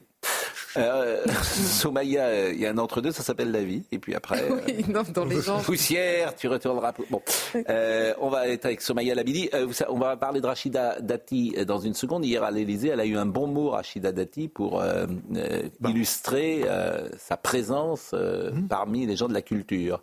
Elle a dit Je me sens comme un supporter du Paris Saint-Germain à l'OM. Ça, ça. C'est vrai qu'elle a été bien accueillie. Hein. Donc ça, en fait, elle fait de la politique, Rachida Dati. Et elle a euh, le sens de la punchline. Je sens- gouvernement, ils sont pas tous aussi forts qu'elle, ouais. Notamment vous à avez des noms. Vous avez des noms Somaya Labidi. Alors que l'alerte rouge a été levée à la Réunion, l'île Maurice, elle passe en alerte maximale à l'approche du cyclone Bellal. Des pluies torrentielles ont pris la population de court avec déjà de nombreux dégâts sur place. À Saint-Louis, la capitale, des voitures ont été bloquées, parfois même emportées par les eaux diluviennes. Une situation qui devrait s'intensifier avec le vent puisqu'on attend des rafales de 110 km/h dans le courant de la journée. Réunion de crise pour les Républicains après la défection de Rachida Dati. Les membres du parti se sont réunis ce matin au siège. Au menu, la stratégie à adopter face à un gouvernement qui a basculé à droite et les élections européennes avec la nomination de François-Xavier Bellamy comme tête de liste. Et puis une vague MAGA a déferlé sur le caucus de l'Iowa. Donald Trump a, comme prévu par les sondages, écrasé le premier round des primaires républicaines, euh, dépassant la barre symbolique des 50% et confirmant plus que jamais euh, son statut de favori pour remporter l'investiture et affronter Joe Biden lors de la présidentielle euh, du 5 novembre prochain. On va parler dans une seconde évidemment de Rachida Dati. Nous parlerons euh, également euh, dans cette euh, dernière partie de Théo, de la primaire remportée par Donald Trump. Mais je vous le disais, Caroline de Bodina est avec nous. C'est demain dès l'aube, en référence à Victor Hugo sans doute. D'ailleurs, pourquoi ce titre? Parce que c'est un, poème que j'ai lu par téléphone avec une personne qui, qui était en train de faire une dispersion de cendres. Et, euh, et ce porteur, j'étais rentrée à Paris, j'étais en train d'écrire le livre, m'a appelé un matin en me disant Écoute, euh, je suis tout seul, je suis dans un cimetière, euh, je vais disperser les cendres. Elle s'appelait Huguette. Et est-ce que tu peux me dire un poème, un poème de, Victor Hugo? Ce serait bien. Donc je lui, il m'a mis sur haut-parleur et on a fait la dispersion à distance ensemble. Bon, c'est un livre funèbre, bien sûr, qui peut rappeler la chambre verte de Truffaut. Euh, J'ai toujours en travers de la glotte le décès de mon beau-père, victime de la première vague de Covid, son transfert de la maison de retraite aux entrepôts frigorifiques de Rungis sans que nous en ayons été alertés. L'annonce de sa mort suivie du fait accompli, le recueillement à 55 euros la demi-heure et les prestations non réalisées figurant sur la facture. Face au désarroi de ma belle-mère, j'ai appelé les pompes funèbres Caton. C'est pour ça que vous avez eu en- envie d'écrire ce livre, peut-être? C'est une somme de, de, de- c'est une progression. Oui, j'ai eu envie de comprendre en fait quelle était, euh, la, machine, les rouages derrière. C'est-à-dire que quand on meurt, et dans les six jours, puisque c'est le délai légal, euh, où on est euh, raccompagné jusqu'au seuil, il se passe un livre, il se passe qu'il y a un monde qui se met en place qu'on ignore totalement y compris euh, son vocabulaire, sa façon de, sa façon de, de travailler cette action. Et c'est ce monde-là que j'ai voulu aller voir. Et vous m'apprenez quelque chose. Euh, six jours, c'est, on n'a pas le droit d'être entré après six jours? Non, le délai légal, effectivement, le délai légal est de six jours. Pas pour l'enterrement, pour la mise en bière. En règle générale, la mise en Mm. bière, elle se fait juste avant l'enterrement. Ouais. Mais il y a eu Oui, des faut- dérogations préfectorales quand il y a- Vaut mieux mettre en bière les gens avant de les enterrer que de... Et sauf décision de justice, ou de, ce que je disais, euh, dérogation préfectorale, Ah, mais- euh, au moment du Covid, on- les, les délais étaient bien plus longs. Bon, on va en parler bien sûr tout à l'heure. On revient à la politique. Une information avec euh, Amélie Oudéa-Castéra. Qu'est donc Rulitré Mais il n'y aura pas de caméra, visiblement. Elle ne veut aucune caméra, aucun micro. c'est mais dire, elle va rentrer, elle va, elle comprend. va rentrer comment, euh, Rulitré Ah bah elle va rentrer dans l'école, mais aucune Il y aura caméra ne sera acceptée, visiblement. Oui, Mais euh, forcément, il y aura des caméras quand elle va arriver. Ah oui, mais elle répondra à aucune question. Elle va être filmée effectivement avant qu'elle pénètre dans l'établissement Ouais, scolaire. Et une fois qu'elle va rencontrer les enseignants, ça se fera loin de tout ça, visiblement. Je vous assure, c'est c'est n'importe quoi. C'est n'importe quoi. C'est une visite. Non, c'est guignol. C'est guignol, oui, c'est vraiment euh, n'importe quoi. guignol, c'est n'importe Et, et je rappelle que les parents euh, des enfants de Littré ont pris aussi la parole dans les médias pour défendre leur école. Oui, ben, c'est vraiment. C'est-à-dire que ça va être très compliqué parce que Bon, c'est entre les vraiment. parents et les enseignants qui se sont sentis insultés. Bon, Rachida Dati, Dati, donc hier, euh, je me sens comme un supporter du PSG à l'OM. Voilà comment elle sent sa position. Alors sur les euh, municipales, j'ai eu quelques informations parce que vous savez qu'elle garde la mairie euh, du 7e. Visiblement, ça fait partie de l'accord avec Emmanuel Macron. Pour le moment, elle a toujours la présidence du groupe d'opposition à Anne Hidalgo, mais au-dessus, tout au-dessus à LR, on aimerait bien lui faire perdre la présidence du groupe d'opposition à Anne Hidalgo. Même si les maires LR euh, parisiens l'ont euh, assuré de leur soutien euh, au moment où elle faisait sa visioconférence pour annoncer qu'elle partirait au gouvernement. Ce qui semble euh, sortir de ça, c'est qu'elle avait dit que Éric Ciotti la soutenait alors qu'il ne la soutient pas. Moi, j'aime bien. Euh, pardon, je vais revenir sur, ce- sur, le, sur la, la citation. Je me sens comme un supporter du PSG, etc. À l'OM. Parce que à l'OM, euh, moi j'ai été vraiment frappé de euh, de la sortie lorsque euh, la ministre, bah, l'ancienne ministre est, sortie et qu'elle a été embrassée par euh, bah, euh, Madame Hermotte, euh, Madame Veil, etc., etc. Franchement, cette séquence, ou alors je, je- suis peut-être sur la planète Zog, cette séquence m'a choqué, m'a vraiment choqué, m'a vraiment choqué. Parce que je suis, pourquoi? Bah Parce que je suis désolé, parce que elles ont toutes les deux une responsabilité. Elles représentent le service public, donc elles représentent une forme de neutralité, qu'on le veuille ou qu'on ne le veuille pas, et que ça passe crème sans aucun problème. Non, parce qu'on en parle. Mais vous savez pourquoi? Parce que Rima Abdul Malak, euh, elle n'a pas été appréciée longtemps par euh, le monde culturel. Mais bien sûr, en plus. Et vous savez ce qui a changé? C'est qu'elle a dit du mal de CNews et des médias, dit-elle, Bolloré. Voilà. Alors ça, c'était le mot Bien sûr. formidable pour tous ces gens-là. Et à partir du moment où Rima Abdul Malak a parlé en mal de CNews, en mal du journal de dimanche, tapis rouge, comme vous dites, euh, dans tous les sens du terme, et euh, Delphine euh, Ernotte est venue l'embrasser, euh, Sybille Veil aussi. C'est c'est le diable pour eux. C'est-à-dire que pour la première fois de leur vie, ils ont, on entend des gens qu'on n'entendait pas dans leurs médias. On entend aussi les autres sur notre antenne, mais on entend des gens qu'on n'entendait pas. C'est crime de lèse-majesté pour tous ces gens-là. Donc euh, Delphine Ernotte, euh, euh, effectivement, bah, elle aime Rima Abdul Malak. Elle s'en fiche d'ailleurs de, de sa politique culturelle. Mais elle a attaqué Vincent Bolloré. Alors ça, c'est une légion d'honneur. Bon, donc ça vous laisse... euh, dans bon. la gestion de la culture. Bon, en revanche, qui s'y frotte s'y pique, parce que euh, M. Barouin a attaqué. Moi, j'aime bien Rachida Dati pour ça, parce que elle y va. Et puis elle y va franco, et puis elle tape là où elle a, ça fait mal, parce que Rachida Dati, elle est partie de rien. François Barouin, c'est vrai que c'est un héritier. Ça s'appelle un héritier. Bon. Euh, je la connais depuis longtemps, a dit euh, François Barouin, euh, maire de Paris. C'est une perspective qui s'éloigne pour elle. C'est toujours surprenant de voir des gens qui montent à bord du Titanic avec le sourire, surtout quand on connaît la fin de l'histoire. On se dit qu'elle manque de lucidité. Est-ce qu'elle veut croire que la croisière sera jolie et ensoleillée, etc. Bon, c'est vrai que sa vie n'a pas toujours été facile à François Barouin. Son père est décédé lorsqu'il était très jeune et il a fallu qu'il assume beaucoup de choses. Sa famille, euh, notamment, etc. Mais euh, que me dit... euh, Alors, écoutons euh, Eric Ciotti, euh, écoutons Eric Ciotti sur Rachida Dati. Elle a quitté notre famille politique. Naturellement, je ne vous dirai pas ce soir que ça ne m'a pas touché, d'autant que c'est une amie. Euh, ça nous a heurtés. Euh, J'ai trouvé ce choix incohérent avec le maintien euh, dans notre famille politique. On ne peut pas être dehors et dedans. J'ai été élu, nous avons été élus sur un mandat d'opposition, non pas pour une opposition systématique, mais pour servir des convictions, des valeurs.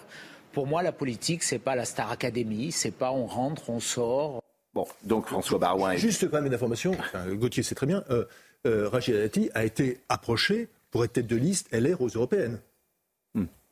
Ah oui. Au passage. Oui. Au passage. Bon.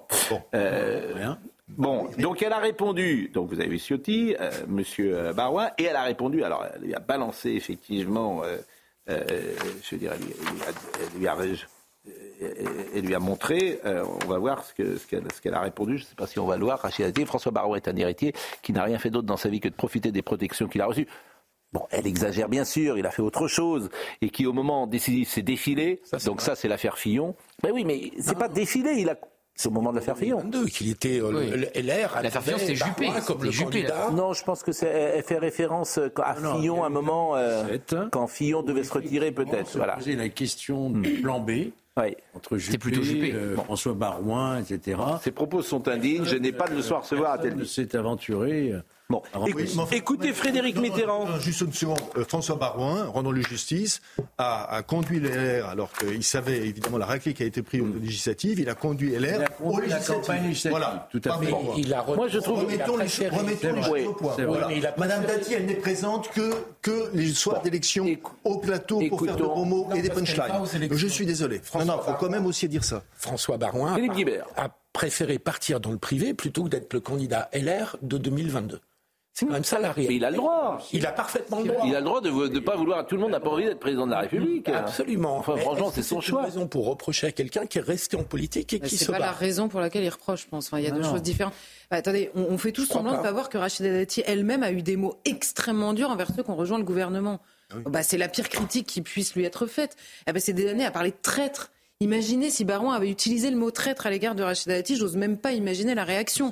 C'est ça la plus, la- la- l'incohérence la plus indigeste, on va dire, de cette nomination. Au-delà de la question de savoir comment vont réagir les LR, moi je pense que les LR, depuis le début, il y a deux groupes dans les LR, ça fait des années que les observateurs le voient, qui ne sont pas d'accord entre eux dans la, la- le, comment dire, la position à avoir par rapport à Emmanuel Macron ou par rapport à l'autre bloc on va dire plutôt national, et qui font semblant que cette différence n'existe pas. Bon, bah, elle leur saute au visage, et puis c'est tout. Je suis pas d'accord avec ça. Bah, excusez-moi. je, C'est sympa, hein. je comprends, mais c'est c'est difficile de ne pas être d'accord. Je Ceux qui ont effectivement rejoint Macron, ils font pas, ils font, font- ils font plus partie du bloc LR. C'est un choix. Mais Franck Louvrier n'était pas d'accord. Franck Louvrier n'était pas d'accord avec vous, il est LR. Écoutez, pourquoi vous niez la réalité? Dites oui, il y a deux groupes au LR. Enfin, oh, c'est pas non plus un drame de dire. Je n'arrive pas à comprendre pourquoi vous ne dites pas tout simplement les faits. Je constate qu'ils sont déjà partis. Mais pas Franck Louvrier. Christian Estrosi, Renaud Muselier. Mais pas Franck Louvrier. Bon, d'accord. Vous n'écoutez pas, en Louvrier fait. Il est maire de la Baule, c'est ça Oui, bah, oui. Maire de la Baule. Il Oui. n'a pas des responsabilités de dirigeant au, au sein des là. Il s'exprime presque comme. Mais oui. Avant-hier, il n'y avait pas Rachida Dati, maintenant il y a Rachida Dati. euh, je, je pense qu'on n'a jamais rien à gagner Oui. à ne pas voir les réalités. Et la réalité, c'est Moi- qu'il y avait toujours un groupe d'opposition. LR, c'est pas pour les défendre. Oui, Non, je dis qu'ils sont fracturés, les LR. Oui, c'est ça. Mais vous croyez que Macronie n'est pas fracturée Ben oui, bah, si, je le crois. Je, ah, ben, je le crois vo- volontiers, Ah, bah. À force de faire du débauchage, tout le monde est fracturé. Hein. Bon, d'accord. C'est une bonne réponse, effectivement. Euh, écoutez Frédéric Mitterrand sur la gauche chic qui a accueilli avec une sorte de mépris. Il y aura une des manifestations, je crois d'ailleurs, euh, de, des gens de culture euh, dimanche contre la loi immigration, qui n'ont sans doute jamais, qui n'ont pas lu sans doute cette loi immigration, mais ils seront dans la rue. Voilà, tel euh, Jean-Paul Sartre et, et les, les- les- les manifestants d'hier. Ils se sont trompés sur tout. Hein. Globalement, nos comédiens, ils se sont trompés sur Staline, ils se sont trompés sur Mao, ils se sont trompés sur Pol Pot, ils se sont trompés mais oui, sur Cuba? Tous soutenus. Tous. De Foucault, tous. Ils, ils ont, ils ont soutenu, ils ont soutenu la révolution iranienne. Globalement, depuis 50 ans, les artistes, c'est carton plein. Sartre, Yves Montand. Non, il y a eu, il y a eu Camus, il y a eu Malraux, il y a eu Mauriac, il y a eu des gens qui ne se sont pas trompés. Enfin, bon, globalement, je dis glo- à grands traits, à grands traits, à grands traits, quand les Khmers rouges sont rentrés dans Phnom Penh, ils applaudissaient. Voilà. En gros. Une tribune. En 75. Voilà. Donc, en gros, mais ils continuent. Alors, c'est plus les mêmes, hein, quand même. Avant, c'était Victor Hugo ou c'était euh, Jean-Paul Sartre. Maintenant, c'est Julie Gaillet. Bon, on n'est pas au même niveau. Bah, c'est vrai, je vais vous dire autre chose. Ce que je dis, et qui contestera ce que je dis? Qui avait la parole? Vous deviez lancer quelque chose, non? Ah oui. Oui. Vous voulez euh, la gauche chic, François Mitterrand. Euh, François euh, Frédéric Mitterrand. La Frédéric Mitterrand. Ce que j'ai pas apprécié dans la manière dont elle a été reçue, c'était évidemment le côté euh, la gauche chic euh, qui a commencé à être très méprisante. Bien sûr. Euh, Rachida Dati vient, on sait, d'un milieu très modeste. Euh, elle s'est construite avec une très grande euh, opiniâtreté, un très grand courage, une très grande énergie. Et elle a dit une chose belle en arrivant. Elle a dit, mais moi, je, je dois à la culture française d'être ce que je suis devenu. Quelqu'un qui dit ça en arrivant, bah, forcément, moi, pour moi, il y a un préjugé euh, totalement favorable. Mhm. Et donc, euh, c'est agaçant cette manière de toujours vouloir euh, démolir les gens sous prétexte qu'on est soi-même détenteur d'une certaine capacité culturelle mhm. et de dénier à celui qui arrive, qui ne vient pas du même monde, mais qui a certainement aussi des idées, de lui dénier toute légitimité. C'est agaçant. Il y avait une réaction d'ailleurs qui avait fait le tour des réseaux de Anna Mouglagis. Anna Mouglagis, oui, qui euh, apprenait en direct, enfin, elle était filmée pendant euh, l'annonce que euh, Rachida Dati devenait ministre de la Culture. et Non, mais c'est pas, pas faire injure à Julie Gaillet et à Anne Mouglagis de dire qu'elles ne sont pas Brigitte Bardot, qu'elles ne sont pas Catherine Deneuve, qu'elles ne sont pas Isabelle Adjani, qu'elles ne sont pas Isabelle Huppert. Que la rencontre avec le public pour ces gens-là, je l'attends encore. J'ai le droit de dire ça. C'est pas quand même des comédiennes qui, qui vont rester euh, dans l'histoire populaire française. Je viens de citer, je pourrais citer Simone Signoret, mais je pourrais en citer beaucoup. Je pourrais citer Sophie Marceau. Voilà des gens qui ont eu un moment une rencontre avec le public. Namouglagis, sa rencontre avec le public, euh, ça reste euh, limité, on peut le dire ou pas, sans être... Alors que Rachida Dati va rester voilà, dans on, on, peut le dire sans être... Quoi? Qu'est-ce que vous avez dit Qu'est-ce qu'il a dit Alors que Rachida Dati va rester dans l'histoire des comédiennes. mais, mais, non, mais est-ce qu'on a le droit de dire ça? C'est pas, euh, je veux dire, c'est pas déshonorant non plus. Tu peux faire une bonne petite carrière, comme on dit, mais elles n'ont pas le succès, la rencontre avec le public. Ça ne discrédite pas forcément en tant que tel leur. Euh, non. c'est un autre. Mais c'est pas Romy Schneider, vous voyez ce que je veux dire? C'est tout. Mais elles ont tout à fait le droit de s'exprimer. Évidemment. Mais peut-être que des rencontres avec le public, mais, mais peut-être qu'elles pourraient s'intéresser aussi à leur carrière un peu, quoi. C'est ce que je veux dire. Euh, on pourrait peut-être les conseiller, effectivement. bon, euh, l'affaire Théo. L'affaire Théo, le procès a repris hier avec l'audition de Théo Luaka. Les trois policiers accusés de violence volontaire seront entendus d'ailleurs euh, aujourd'hui et mercredi, je crois. Euh, selon Théo Louaka, il y a plusieurs coups portés au niveau euh, de son anus devant le muret qui est la partie filmée par les caméras de surveillance euh, de la ville, et d'autres coups sont portés derrière le muret, dans l'angle mort où les policiers l'ont amené, selon lui, pour ne pas être filmé. donc, Noémie Schulz est avec nous. Ça a été évidemment hier l'audition de M. Louaka a été très très forte et très émouvante parce que sa vie est évidemment détruite. Euh, il est seul dans sa chambre, il ne voit plus grand monde. C'est très euh, handicapant euh, socialement, physiquement, etc. Est-ce que vous pouvez nous, nous dire ce qui s'est dit ces dernières heures?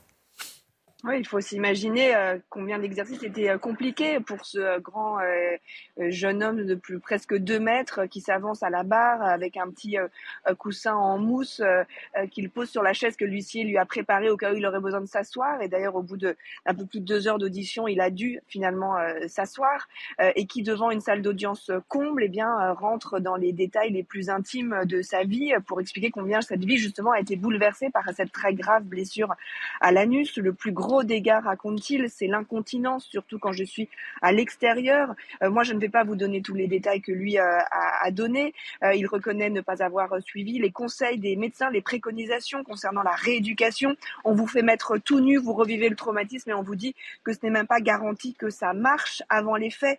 il se destinait à une carrière de footballeur professionnel aujourd'hui. Vous l'avez dit, il ne sort quasiment plus de sa chambre.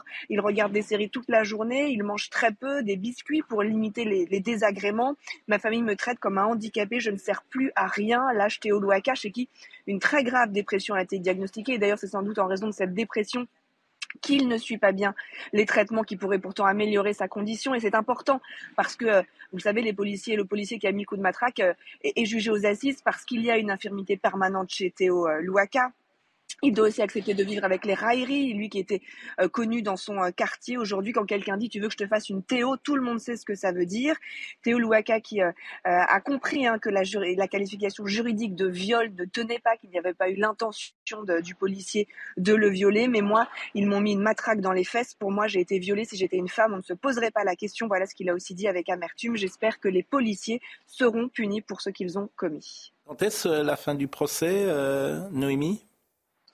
En fin de semaine. Euh, aujourd'hui, vous l'avez dit, deux des trois policiers vont être interrogés. Demain, c'est la journée euh, très importante, l'interrogatoire de, Marc-Antoine. C'est le policier qui a mis le coup de matraque. Et puis jeudi, euh, le réquisitoire, les plaidoiries, partie civile et défense, avec un verdict attendu si le planning ne change pas dans la journée de vendredi. Et on peut s'attendre à un, délibéré qui sera très long.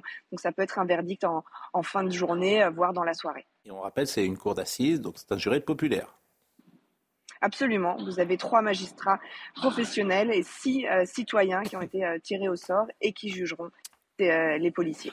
Merci beaucoup. On va attendre. Je ne sais pas si vous avez. prudent d'attendre. Il est prudent d'attendre. C'est vrai que c'est un sujet difficile comme jugement pour les juges. Oui, bien sûr.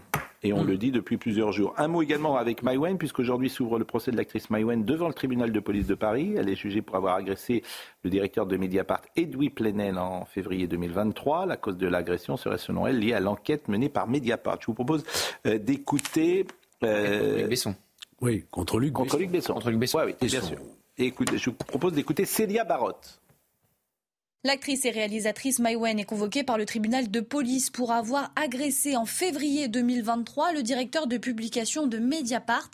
Concernant les faits, à l'époque, Edwy Plenel était attablé dans un restaurant lorsque Maïwen lui a tiré les cheveux, puis a esquissé un crachat devant son visage. La réalisatrice avait reconnu les faits dans plusieurs médias et auprès de nos confrères du JDD, elle avait expliqué son geste. Selon elle, c'était une réponse à la publication dans Mediapart de son audition lors de la procédure judiciaire dans l'affaire Luc Besson, son ex-compagnon accusé de viol. Maïwen disait alors avoir ressenti un viol moral de la part de Mediapart, une justification réfutée par la rédaction qui a dénoncé des mensonges. Bon, là aussi, on suivra ça et ça sera intéressant. Je précise, j'ai dit que Anna euh, Mouglalis n'avait peut-être pas eu à rencontrer euh, le public euh, au cinéma. Il y a quand même Baron Noir, me dit-on. Oui. C'est Marine Lançon qui me dit qu'elle avait un rôle important. Elle était la présidente. Elle jouait la présidence. Donc voilà, c'est important. Elle jouait la présidente de la République. Elle, est, elle était l'égérie Chanel également? Peut-être. Non, hein, oui, oui, si, si, si, si c'est une femme qui a du talent. Oui, c'est une femme engagée. Vous avez raison. Qui a du, qui a du talent. Mais j'en suis convaincu.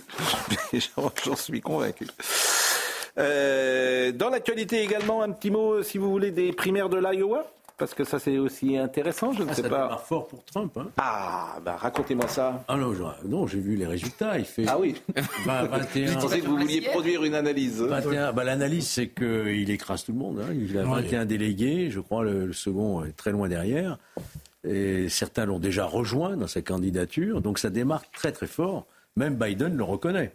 On voit déjà se profiler, sauf si la Cour suprême, ouais, je ne crois pas, interrompt son parcours politique par une possibilité. Il sera au second tour, il sera candidat des, républicains. J'attends la question. Les républicains américains. J'attends pour ce soir la question de confrère au président de la République. si Donald Trump est élu et décide un désengagement de l'Ukraine, que ferez-vous? Oui, mais là, je pense. Question que oui, mais il ne peut pas répondre à ça parce que le si tu es président de la République, tu dis on va attendre. Voilà, tu ah vas pas. Ah, ah, non. Tu vas pas dire ici. Ah, pardonnez-moi, il y a quand même, euh, excusez-moi, euh, on peut quand même euh, prévoir un certain nombre de choses. On n'est pas forcé de caboter le long du rivage. Ils ont d'un an quand même. Quand même. moi, je pense que ce type de questions, faut pas les poser parce que quand j'étais petit, on disait à, à de question, pas de réponse. Alors j'ai proposé, proposé une autre question. À de question. J'ai proposé une autre question qui ne sera pas posée. Oui. Il y a une crise de logement. Vous y serez, vous Il y a une crise de logement sans précédent. Oui, mais vous y serez Sans précédent. Je ne suis pas journaliste. Sans précédent, il y a une crise du logement. Bon. Quoi, il n'y a pas de ministre sans... Il y a, bien sûr, pourquoi il y a Mais il y a pire que ça. C'est-à-dire que le logement aujourd'hui est sous l'autorité de la transition écologique. Or, toutes les normes écologiques que l'on a produites aujourd'hui accélèrent la crise du logement en France. C'est vrai. D'une manière dramatique. Vrai. Cette question-là, Pascal Pro, ne sera pas posée. Non, mais vous avez parfaitement raison. C'est un sujet énorme. Hein. Non, mais c'est un sujet énorme parce que les, conditions euh, de la transition écologique sont invraisemblables. Les gens, ils, ne peuvent même pas euh, financer les travaux pour vendre leur maison. Absolument. On marche sur la tête. On met sur tous les sujets, on marche sur la tête au nom de l'idéologie. Qui se préoccupe de ça hein Mais vous avez parfaitement raison. Droite, mais vous avez raison. Mais parce que, parce que, Personne. mais vous avez Aucun parfaitement raison. Aucun politique. Vous ne pouvez plus construire. Aucun politique. Mais oui. Mais oui, mais, mais oui, mais- mais- mais- les gens, vos amis politiques, personne. Mais oui. Personne ne s'occupe de ça. Mais bien sûr, c'est là qu'il faut changer de logiciel. Les élus locaux sont tous très très inquiets. Ah oui, oui. debout contre Ouais, mais dans le débat politique national, dans le débat politique national, Joseph a raison. Personne n'en parle du logement. Il n'y a même pas de ministre. C'est des- une des Il y a aberrations. une idéologie qui a mis la main sur. Il, il va être- il va y avoir un ministre délégué très vraisemblablement à la fin de la semaine. Bon, on va, on va partir euh, pour euh, la Réunion, l'île de Bourbon. L'île Bourbon. L'île Bourbon. L'île Bourbon. et L'ancienne. île. L'ancienne île Bourbon. C'est toujours l'île Bourbon. Toujours pour nous, euh, Oui. l'île Bourbon. Il dit Constantinople et pas Istanbul. Mais évidemment. Évidemment.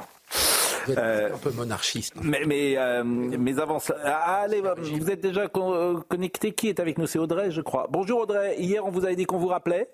Et donc, on vous rappelle. Tout à fait. Et on veut savoir comment ça s'est passé, parce que visiblement, euh, l'ouragan est passé. Le pire est passé, mais Alors, euh, quels le sont pire est les. passé, ça a été, ça a été plus bref que prévu, je pense. Mais il y a quand même encore plein de, plein de foyers sans électricité, sans internet, sans eau courante, sans eau potable.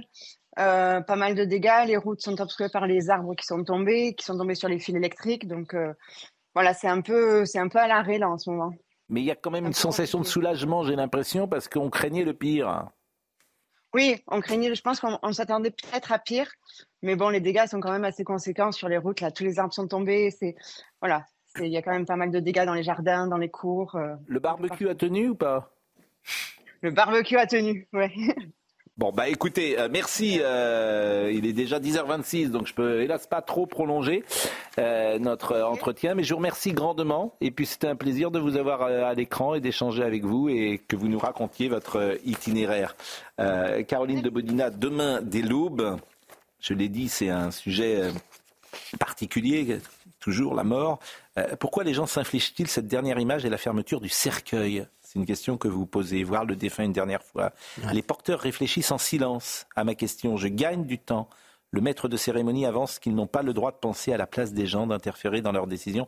Les porteurs acquiescent, ils poursuivent beaucoup pour faire euh, leur deuil, ont besoin d'aller jusqu'au bout. Nous, on ne sait pas ce qu'ils ont subi avant, une disparition brutale ou, ou l'agonie. Il y a quelque chose dans, ce, dans, ce, dans cette euh, corporation qui est étonnante, c'est la façon dont on communique. On communique avec beaucoup les regards. Et on arrive à, percevoir que certaines familles n'osent pas ou y vont parce que ça fait partie d'un rituel euh, que d'assister à la fermeture de, de, cercueil d'un de leurs proches. Et tout est comme ça. L'idée, c'est de comprendre que cette, euh, cette profession vous accompagne, vous tient.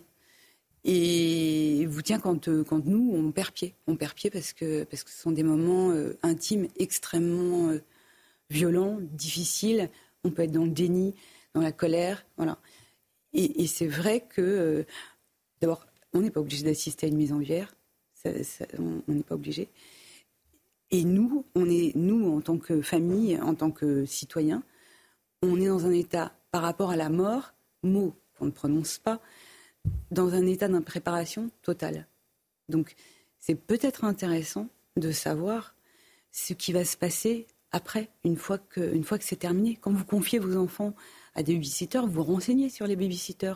Quand vous allez chez le médecin, enfin, euh, oui, même malgré les déserts médicaux, vous, euh, vous vous renseignez. Pourquoi est-ce que, par rapport à la mort, on ne se renseignerait pas sur une corporation qui est là, qui est plutôt humaine et, et- et- et qui, et qui nous tient, quoi, qui, nous, qui nous remet dans, un, dans une forme de rite Hmm. pour essayer de tenir le cap Euh, Oui, je sais pas ce que ça veut dire se renseigner. euh.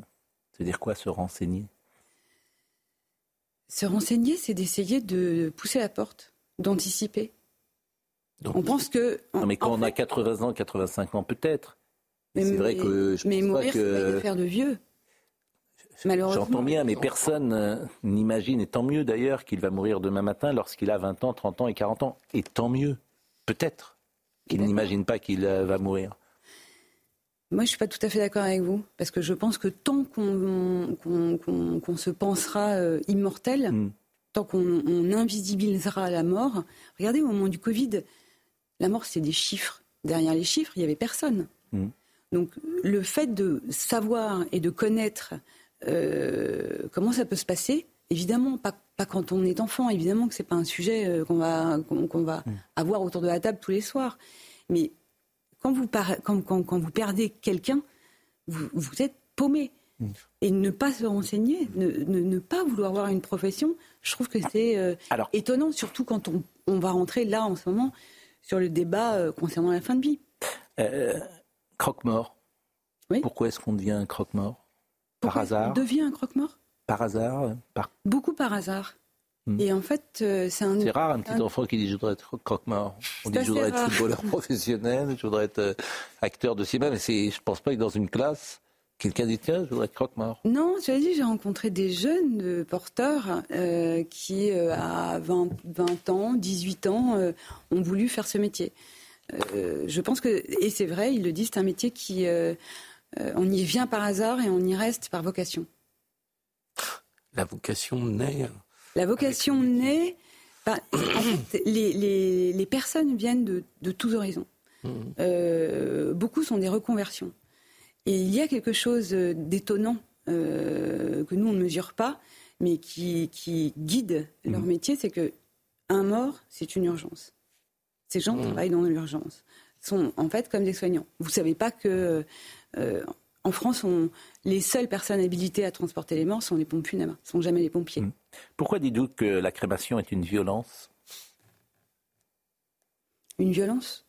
La violence de la crémation, ce n'est pas la mort que je m'apprête à regarder en face, mais son au-delà, l'ultra-mort. Comment apprivoiser la violence et l'incandescence, maîtriser le magma qu'elle provoque en moi? Je m'approche d'un pas en fixant à ce point de lumière orangée, aussi aveuglant qu'hypnotique. Le brûleur se déclenche, grondement des flammes. Je recule illico. J'ai j'ai eu la, la- la possibilité, en fait, en étant extérieure aux pompes funèbres, et je pense que je suis une des seules, à aller de la, dans la partie technique. La partie technique, vous avez un appareil de crémation, et toutes les 20 minutes, vous surveillez la personne qui est en train de, de- de retourner à l'état de, de cendre. C'est extrêmement impressionnant, parce que j'ai aucune formation, et on m'a aidé, on m'a beaucoup accompagné pour, euh, pour pouvoir passer le cap et surtout affronter euh, la trouille abyssale. La trouille abyssale que j'avais. Ben, et c'est pas, je- quand j'ai commencé cette immersion, je suis restée dix mois, j'avais pas, je m'étais pas confrontée euh, à des défunts. Donc, Mais il fallait vous savez, il y a des gens. pour y aller. Et à la vous avez- fin, Hmm. Il y a des gens qui n'ont pas vu un mort de leur vie. Vous avez vu un mort dans votre vie Georges? Ah, Moi, c'est- j'ai vu pas mal d'autopsies. Oui. C'est encore autre chose. Oui, bah oui, Mm. forcément. Oui. il y a des gens qui veulent plein. Oui, il y a des gens qui veulent pas voir euh, des morts. Non, mais on y est confronté. En même temps, on n'est pas obligé de prendre une tête d'enterrement. euh, Ah bah, on en euh, parle. Oui, ah bah, quoi, quoi, euh, le croque-mort, il prend généralement une tête d'enterrement. Il est non, même payé pour ça. prend une tête impassive. Ben, ça, c'est un truc que j'ai appris. Une tête relativement impassive. En tout cas, Georges a- ses émotions. Georges, si vous voulez vous reconvertir, vous avez déjà le costume aujourd'hui. Donc, euh, Alors là- Je savais euh, que vous veniez.